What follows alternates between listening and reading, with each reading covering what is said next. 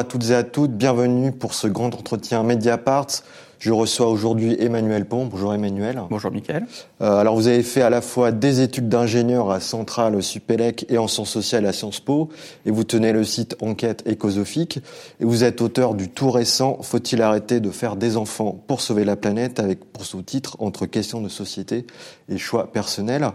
Alors c'est un livre que j'ai trouvé euh, très didactique, euh, qui est à l'intersection de l'écologie, de l'éthique et de la politique, euh, qui pose quand même pas mal de questions en termes d'égalité sociale, de droit à la reproduction ou encore de, liberté individuelle. et c'est autour d'une problématique qui est de plus en plus soulevée par nos entourages, c'est celle de l'impact de faire un enfant à l'heure du chaos climatique. Alors Emmanuel, c'est loin d'être un phénomène anecdotique. Hein. dès le début de votre livre, vous rappelez qu'il y a quand même une enquête qui date de l'an dernier qui révèle que près de 40% des jeunes dans le monde hésitaient à avoir un enfant. Dès le début euh, du livre, vous dites qu'il y a un chiffre assez surprenant, qui est que depuis 1908, la population mondiale a été multipliée par 5. Oui, tout à fait. Alors quand on regarde cette euh, évolution de la population, c'est très impressionnant. Hein. La courbe s'envole mmh. et c'est encore plus impressionnant quand on regarde depuis un peu plus tôt. Par exemple, il y avait un milliard d'humains en, 1800. Et effectivement, bah, ça a créé beaucoup d'inquiétudes. Vous écrivez que c'est à partir des années 1960 que la population elle est perçue comme une menace globale. C'est aussi une époque où la question écolo commençait à monter dans le, dans le débat public. Il y a quand même René Dumont qui est le premier candidat écolo euh, en 1974 à l'élection présidentielle. Euh, il pose la question de la surpopulation et il dit, je cite, que c'est l'un des plus graves dangers qui menacent notre monde. Oui, tout à fait. Alors c'est très intéressant. C'est quand même le premier candidat euh, écologiste à la mmh. présidentielle qui a choisi de euh, d'axer son discours sur euh, la surpopulation. Donc c'est cette période des années, fin des années 60, années 70, qui a vu, on va dire, la popularisation de l'inquiétude sur l'écologie, qui était mmh. avant plutôt de niche, et qui a aussi coïncidé avec une très forte croissance de la population mondiale, qui était principalement dans les pays du, du tiers monde à l'époque. Et euh, la croissance de la population, du coup, était ben, un coupable idéal euh, qui manifestement euh, augmentait très rapidement en même temps que mmh. les problèmes écologiques. Mmh, mmh. Euh, il y a donc eu à cette naissance un courant que j'ai appelé euh, éco-malthusien qui euh, reprend les inquiétudes de Malthus sur la population, mais qui ajoute à la question de l'alimentation celle du poids écologique. Mmh. Voilà. Ça a été le cas notamment de beaucoup de biologistes comme Ehrlich, notamment Ehrlich voilà, qui ont plaidé pour un contrôle des naissances pour éviter un risque estimé de surpopulation. Hmm. Quand on parle de contrôle des naissances, on a vite en tête, en tout cas dans notre imaginaire, euh, la politique de l'enfant unique euh, déployée euh, en Chine. En fait, ce que vous montrez ou ce que vous démontrez dans votre bouquin, c'est que les politiques publiques, qu'elles soient natalistes ou coercitives, ben, finalement, elles ont un impact relativement limité. Alors effectivement, donc il y a eu, euh, c'est l'enfant unique, une des politiques euh, les plus connues, mais il y a eu aussi dans beaucoup d'autres pays et pas que dans des pays autoritaires. Hein. Euh, il y a eu des stérilisations forcées aux États-Unis, à Porto Rico. il y en a eu aussi en France, à la Réunion, à la Réunion, qui portait bah, principalement sur des femmes plutôt d'origine indienne ou africaine. Mmh, mmh. Et on... c'était quand ça? C'était dans les C'était dans les années 70, aussi. Euh, et on voit que ces politiques euh, n'étaient pas que des politiques démographiques, que c'était aussi bah, des politiques qui ont porté sur des minorités, euh, qui ont été des politiques d'ingérence et qui ont mmh. suivi les rapports de pouvoir de leur époque. et donc sur la question de l'efficacité, euh, c'est effectivement un grand débat parce que, euh, bah, par exemple, pour l'enfant unique en Chine, euh, la population a continué, la natalité a continué à y mmh. descendre, mais pas forcément plus vite qu'avant ou que par rapport aux autres mesures qui avaient été un peu plus coercitives encore avant l'enfant unique tous les pays, vous dites, enfin vous écrivez pardon, que tous les pays n'ont pas encore effectué ce qu'on appelle leur transition démographique. Vous pouvez nous expliquer vraiment très rapidement, ou en tout cas vulgariser, c'est quoi ce terme-là de, de, transition Tout à fait. Alors on va se projeter il y a 300 euh, ans, par exemple mmh. euh, en France, mais partout pareil dans le monde. Euh, la natalité et la mortalité étaient très fortes. Par exemple, la moitié des enfants n'atteignaient pas l'âge adulte et on avait une sorte d'équilibre euh, euh, entre l'un et l'autre qui faisait que les populations augmentaient pas trop vite. Avec la baisse de euh, la mortalité due au progrès de l'hygiène, de la médecine, de l'alimentation, etc., forcément la population s'est mise à augmenter nettement plus rapidement et la mortalité, elle, la natalité, pardon, met beaucoup plus de temps à le rattraper. Et donc cet écart entre les deux crée une augmentation de la population. Mhm. et quand il se résorbe, on dit que les pays ont fini leur transition démographique, qui est donc une transition entre deux systèmes différents, l'un avec natalité et mortalité forte et l'autre faible. Mhm, mhm. Alors c'est un phénomène qui est général, mais après les détails varient beaucoup en fonction des pays. Euh, la on voit que la France a, fait sa transition beaucoup plus lentement que la Chine. Tout à fait. La France était euh, sans doute le premier pays au monde qui a commencé sa transition démographique euh, au milieu du XVIIIe siècle, et ça s'est fait très lentement sur 200 ans. La Chine, par exemple, elle l'a fait beaucoup avec des mesures coercitives, et ça a mmh. duré que 20 ans. Et donc les critères, les facteurs, etc. varient beaucoup. ils sont très différents et très difficiles à prévoir. Pour parler un peu croissance démographique, on a souvent cet horizon-là, en tout cas d'un point de vue euh, écologique et climatique. On parle beaucoup de neutralité carbone euh, d'ici 2050. On sait vers quelle trajectoire tend plus ou moins la croissance démographique d'ici 2050, voire même 2100 alors, on a une bonne idée, notamment parce que bah, la majorité des pays dans le monde ont fini leur transition démographique, c'est-à-dire qu'ils sont passés à un taux de fécondité qui est en dessous des 2,1 enfants par femme, qui euh, assurerait une stabilité de la population. Euh, par contre, il reste encore euh, un certain nombre de pays dans le monde où ce n'est pas encore le cas, euh, et c'est là que sont les incertitudes. Alors en 2050, il y a en fait assez peu de doutes parce que la majorité des gens qui vivront en 2050 sont déjà nés. Et donc on pense que la population mondiale sera autour de 9,5 euh, milliards d'habitants, un peu en dessous de 10 milliards. en 2100, il y a énormément de débats euh, en raison de toutes ces questions, notamment ben, est-ce que euh, quel est l'impact de euh, de l'éducation, de l'urbanisation et du coup les estimations varient entre 9 milliards et 11 milliards d'habitants pour 2100, ce qui fait beaucoup de différence. Et on parle bien du coup de projection et pas de prévision. Les démographes n'ont pas plus de boules de cristal que vous et moi, et ils partent uniquement des tendances démographiques. En tout cas, on n'est plus sur une explosion comme la courbe que vous faisiez au début, on est plutôt vers une, une population qui va se stabiliser. Quoi. Tout à fait. Quand on reprend la courbe qui faisait l'explosion, en fait, quand on zoome, on se rend compte que depuis justement les années 70, elle s'aplatit. Alors, elle s'aplatit lentement, mmh. mais elle s'aplatit. Parce que bah, l'humanité dans son ensemble fait sa transition démographique et donc sa croissance diminue, sa croissance en pourcentage. Ok. Pour en revenir vraiment sur le climat, euh, vous insistez sur la question de la répartition des responsabilités. Vous brisez même certains a priori, euh, notamment celui qui est assez raciste des pays africains, qui serait une bombe euh, climatique en temps qu'une bombe démographique. Ce que vous disiez, c'est que les pays à forte natalité, au fait, finalement, ils représentent que 3,5% des émissions mondiales de, de CO2, alors qu'ils abritent 20% de la population mondiale. Oui, tout à fait. Alors on peut avoir très peur de cette croissance de la population, mais c'est vrai que sur la question écologique, elle a en fait principalement lieu dans des pays pauvres mmh. qui, où les gens ont une empreinte écologique extrêmement faible. Euh, on a euh, en particulier très peur de l'Afrique. Alors il faut bien dire que c'est l'Afrique intertropicale, c'est celle du milieu. Euh, L'Afrique du Nord et du Sud étant plus riche et ayant beaucoup moins de natalité. L'Afrique intertropicale, c'est seulement 2% des émissions. Mais c'est pas des pays qui vont, enfin, leur niveau de vie va pas être, va pas rattraper celui des niveaux, euh, alors, celui des pays les plus riches. Aujourd'hui, il y a une inégalité énorme, mm. c'est-à-dire que euh, les émissions par individu euh, peuvent varier de 1 à 100 entre un pays pauvre d'Afrique et par exemple le français moyen. et quand on regarde à l'échelle, l'échelle de l'ensemble de l'humanité, 1% les plus riches ont autant d'émissions que 50% les plus pauvres. Donc mm. ça fait vraiment beaucoup de différence. Euh, d'autre part, c'est une inégalité qui n'est pas vraiment rattrapée, qui continue à peu près au même rythme, et euh, qui, par rapport euh, à l'urgence de la crise écologique, est très très loin euh, de, euh, de rejoindre le niveau de vie des pays riches. Mmh, mmh.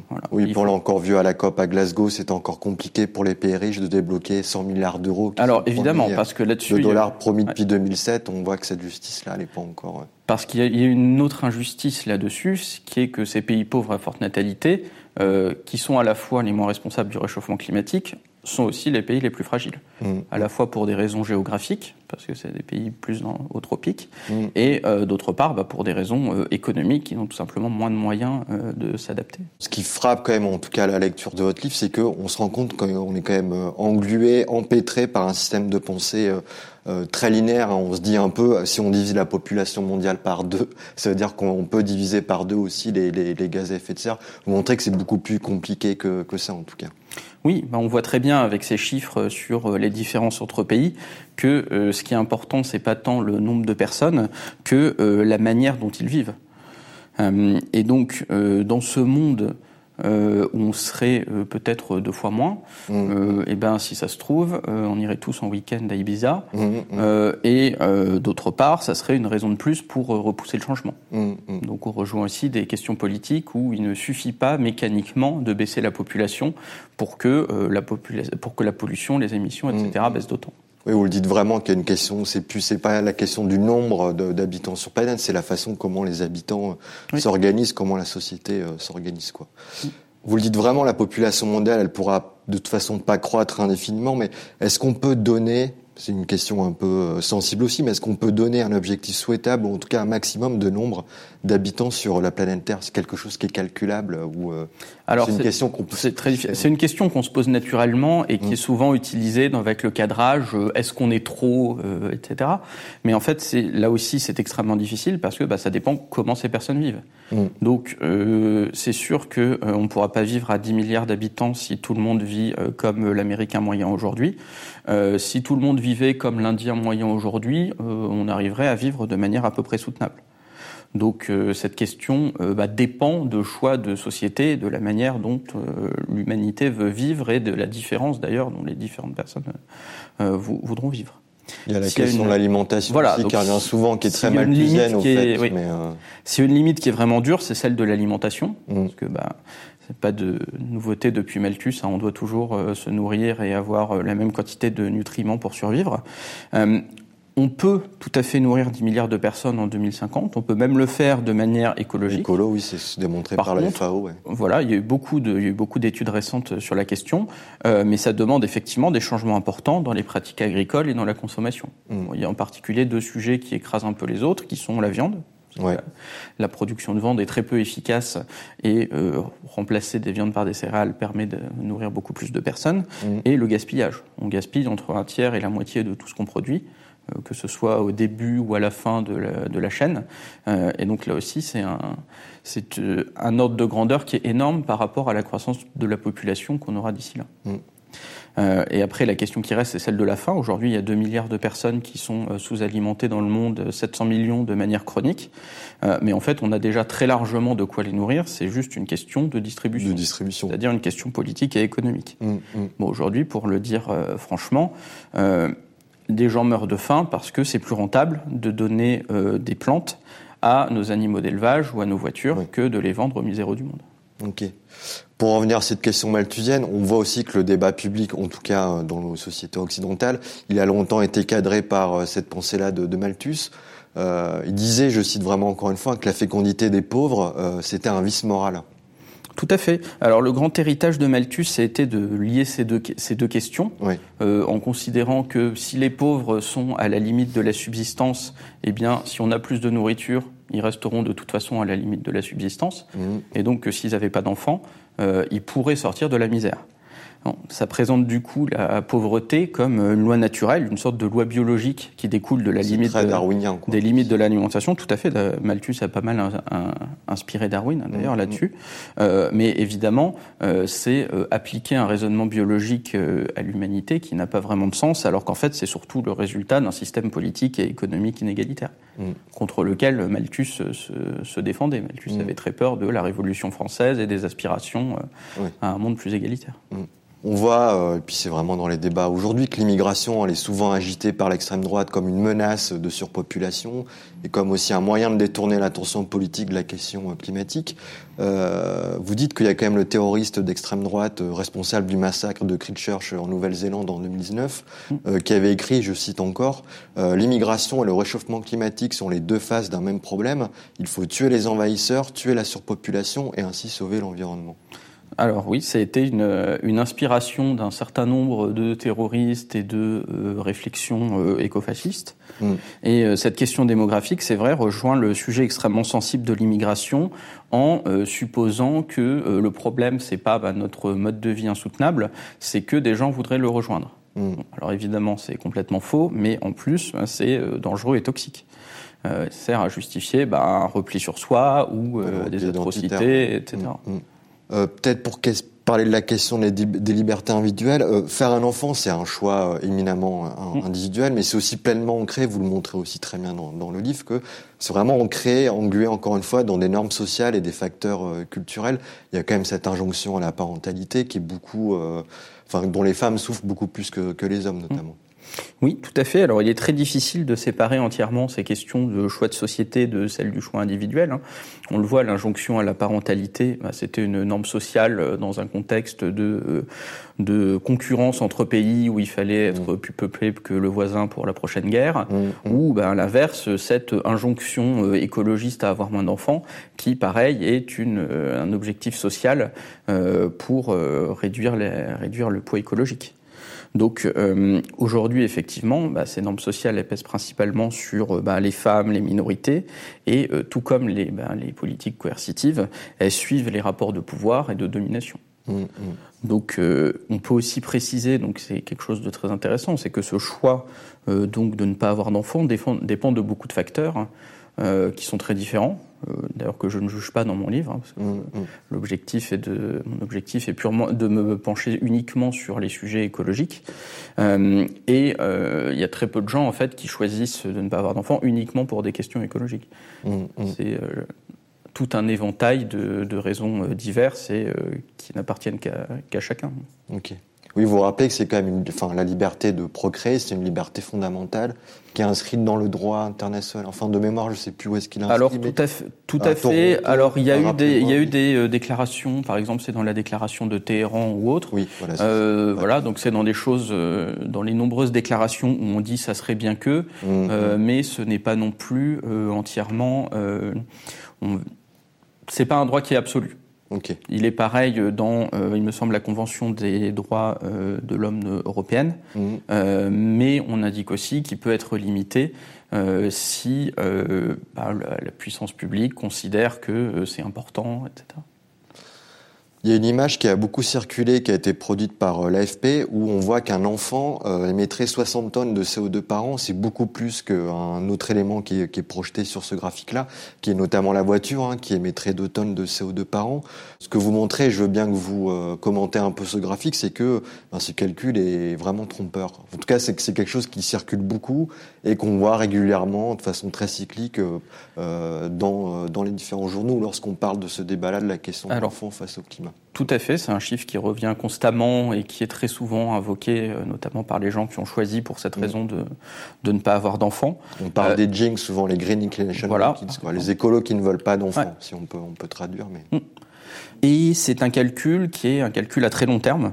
Euh, qui compte les émissions hypothétiques de toute votre descendance future euh, pour toujours. Mmh. Qui a été fait en juillet 2017, si je ne me trompe pas. Voilà, et qui reprend une étude, euh, qui reprend une étude de 2009 en interprétant le résultat. Et bah, 60 tonnes par an, c'est six fois les émissions du français moyen. Okay. donc on voit bien bah, qu'on a additionné euh, les euh, émissions du futur, euh, alors en plus d'une manière, d'une manière discutable, et les auteurs eux-mêmes ont fini par insister sur les limites de ce chiffre. Mmh, mmh. Après, au-delà donc des questions de calcul et du chiffre, ce graphique pose plein d'autres problèmes, notamment bah, il n'y a pas d'enfant moyen. Hein. Enfin, oui. Les émissions sont très variables et ça dépend. Et les parents ont quand même une marge importante sur la manière dont ils vont vivre. Euh, avoir un enfant, c'est pas un choix de consommation au même titre que euh, manger un steak ou prendre l'avion. Mm, mm. euh, pareil, hein, la liberté de procréer, c'est un droit fondamental. Prendre l'avion, ça n'en est pas. Mm, euh, et enfin, participation au monde ne se limite pas à notre empreinte carbone de consommateur. Euh, c'est un calcul qui rejette la responsabilité sur un choix personnel, alors qu'elle dépend aussi beaucoup de, de choix, de politique de la société. Vous proposez un autre calcul. Oui. Alors, euh, sans la descendance euh, hypothétique et en comptant une réduction des émissions qu'on doit faire de toute façon, euh, et j'arrive à un chiffre autour d'une tonne par an. Donc, c'est beaucoup moins. Deux fois moins qu'une voiture. En gros, c'est ça. Alors, voilà, que de passer à une voiture électrique. c'est beaucoup moins. C'est pas entièrement négligeable, mais ça n'est pas de loin la pire chose qu'on peut faire comme pour l'environnement, comme on a pu le lire. Il y a un autre facteur par contre qui joue de plus en plus, c'est ce qu'on appelle aujourd'hui l'éco-anxiété, euh, qui monte notamment chez les jeunes. Hein. Encore une fois, dans cette fameuse étude de 2021, il y a 75% des jeunes euh, qui disaient que l'avenir leur paraissait effrayant. Euh, vous pointez quand même du doigt dans le livre ce qu'on appelle le catastrophisme des collapsologues, qui nous parle d'effondrement, qui est aussi en lien justement avec ce qu'on disait au début de notre entretien, avec ce que vous appelez vous les échos, les échos malthusiens. Oui. Euh, alors, effectivement, c'est l'autre grande question sur euh, ce sujet du choix personnel, c'est euh, la crainte que ces enfants vivent dans un avenir potentiellement horrible. Alors, c'est une crainte qui est assez, qui est très partagée. Hein. C'est mmh, pour ça mmh. que dans le sondage initial, 40% des 40% des jeunes hésitent à avoir des enfants pour des raisons écologiques. Euh, et c'est euh, très fréquent. C'est la euh, deuxième source, par exemple, deuxième cause estimée d'effondrement possible de la société après, le réchauffement climatique, la surpopulation. Donc c'est quand même assez partagé comme crainte.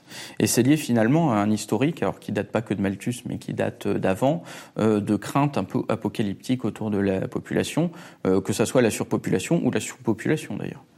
Il y a aussi une crainte d'extinction. Euh, et on a vu ces derniers temps des, euh, des euh, titres qui étaient tout aussi racoleurs que ceux dans l'autre sens et qui n'étaient pas plus pas, mieux étayés. Voilà, donc on est tous tiraillés bah, par cette incertitude sur le futur écologique.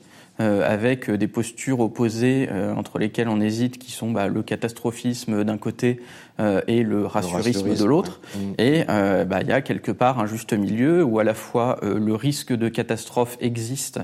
il est non nul sans être non plus gravé dans le marbre et en même temps il faut bien prendre la mesure de tout ce qui de tous les risques qui existent vraiment, ne pas être euh, rassurant. Et euh, c'est vrai que bah, la collapsologie hésite souvent euh, sur ce sujet de la population. Bah, par exemple, Pablo Servine, qui est la grande figure de la collapsologie en France, qui a choisi d'avoir des enfants malgré sa conviction du risque, mmh. et qui explique que bah, pour lui, c'était une manière de, de résister au, renoncement, de se projeter dans le temps long, etc. Petite question, est-ce que renoncer aux enfants quand on est écolo, c'est pas laisser l'avenir à ceux qui ne le sont pas, justement? Alors, alors pas vraiment, parce que bon, déjà les parents ne transmettent pas tant que ça leur euh, conviction écologique. C'est même en fait plutôt l'inverse actuellement. Oui, souvent. C'est souvent voilà les enfants se construisent en contre. Euh, oui, ils peuvent se construire en contre. Et aujourd'hui, c'est souvent les parents, les enfants qui éduquent les parents euh, sur l'écologie. Mm, mm. D'autre part, bah, il y a une question d'échelle de temps, c'est-à-dire que c'est aujourd'hui qu'il faut agir pour euh, la crise écologique et climatique. Mm, mm. Euh, il ne faut pas compter sur euh, les actions hypothétiques de ces enfants dans 20 ou 30 ans. C'est beaucoup trop tard. Alors avec tout ce qu'on s'est dit là, une dernière question pour résumer un peu le propos. Est-ce qu'il faut arrêter de faire des enfants pour sauver le climat ou en tout cas pour sauver la planète? Alors ma conclusion dans le livre, bah, c'est non. Mm. évidemment. Alors d'une part, ce n'est pas nécessaire. D'autre part, c'est pas vraiment efficace. Euh, et pour aller plus loin et sortir de euh, cette discussion sur des yaka comme euh, yaka baisser la population, je me suis penché dans le livre sur ben, les principales raisons pour lesquelles aujourd'hui on n'y arrive pas on ne fait pas ce qu'on devrait faire alors que quand même on connaît globalement les grandes lignes et qui sont en fait principalement des raisons d'ordre politique et économique. Et on se rend compte que ben, un monde soutenable écologiquement euh, peut aussi correspondre à un monde plus juste et plus égalitaire où euh, chacun pourra euh, prendre ce choix de la procréation de manière libre. Au contraire, on se rend compte que, bah, d'une part, l'obsession sur la natalité et la surpopulation bah, remet rien de tout cela en question. C'est même souvent invoqué très littéralement pour défendre le statu quo, c'est-à-dire bah, si si nous, alors nous c'est les autres hein, en général, hein, si euh, nous étions moins, euh, on pourrait continuer à polluer euh, tranquillement comme si de rien n'était. et d'autre part, bah, cette vision où on essaye de contrôler la population, c'est en fait une vision qui est très dirigiste, qui est mmh. biologisante du monde et qui tend vers l'écofascisme, qui est mmh. une autre version d'un monde soutenable, mais son côté obscur. Et donc, comme on l'a vu bah, avec ce terroriste de Christchurch et comme ça a été le cas avec un certain nombre d'autres d'autres écofascistes. En fait, euh, il y a euh, seulement un petit pas entre euh, la population est un problème et l'existence de certaines personnes est un problème. Parfait, merci beaucoup pour ces éclairages. Rappelle votre livre, donc, Faut-il arrêter de faire des enfants pour sauver la planète? Merci de nous avoir suivis et rendez-vous sur mediapart.fr pour d'autres grands entretiens.